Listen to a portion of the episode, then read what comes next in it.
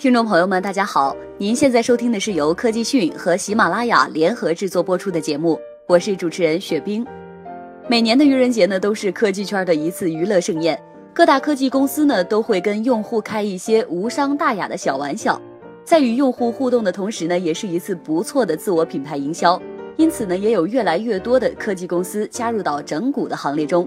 下面呢，就让我们一起去看看国内外科技公司都做了哪些有趣的恶作剧吧。在娱乐整蛊这方面呢，我们不得不佩服老外们的创意。像谷歌公司呢，就推出了颠倒版的谷歌网站，屏幕上显示的搜索结果呢，也是颠倒过来的。除了颠倒的网站，谷歌在愚人节还一本正经地推出了许多有趣的项目，包括吃豆人版的谷歌地图、谷歌熊猫、无按键的键盘、数字时代的实体邮箱、谷歌光纤拨号模式等等。Twitter 呢，在愚人节当天呢，也宣布将发布自拍神器。该设备呢将让用户拍摄自拍照，然后直接发布到 Twitter 上。按照 Twitter 的说法，这款自拍神器将由虚构的新型材料难得素制造，使用太阳能进行充电。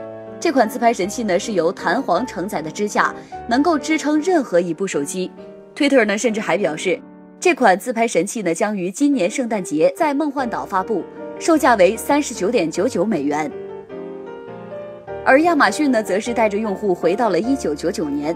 亚马逊用户愚人节当天呢，在登录亚马逊官方网站时，会惊异的发现页面又变成了一九九九年的模样。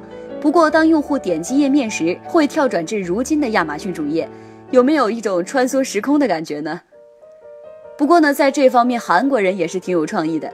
三星公司呢，就推出了一款 Galaxy 系列的菜刀，这把菜刀绝对是每一位现代吃货梦寐以求的厨房伴侣。三星电子声称呢，这把锋利的金刚石刀刃能够轻松地切西红柿或是龙虾。它的最智能的部分呢，当属它的传感器，他们会分析用户手握刀柄的力度，来调整刀的重量和平衡，从而改进用户的切东西的体验。此外呢，用户不必担心这把菜刀会切到自己。该产品植入了 KNOX 安全系统，如果刀刃觉察到触及的皮肤时，会自动收取刀刃。当然呢，这把菜刀其实只是三星 Galaxy S6 的变种。目光再转回国内，国内的各大科技公司呢也是玩的不亦乐乎。像腾讯呢就在愚人节当天宣布鹅厂将迁往南极，而百度在愚人节也发布了一款新的产品，是智能穿戴设备百度珠环。这是一款戒指大小、纯钛合金材质打造的，分辨率可达一千二百八十乘八百。投影面积可达五十英寸的超迷你投影仪，百度官方呢尚未承认这是愚人节的恶作剧。不过呢，我相信大家都会觉得这是个愚人节的笑话。滴滴和快滴在官方微博上放出了似是而非的消息，称一号专车将开拓校园市场，一百辆一号校车即将驶入北京多所小学，价格暂定为每人每次十二元。不过，当记者向快滴相关负责人求证此事时，对方爽快地告诉记者，这只是一条愚人节的新闻。愚人节当天呢，打开 UC 浏览器会看到屏幕开裂的效果。不得不说，这个恶搞实在是太酷了。视频巨头优酷也在网络上放出了一款手表的概念图，称将在四月三十一号推出旗下智能手表优酷 Watch。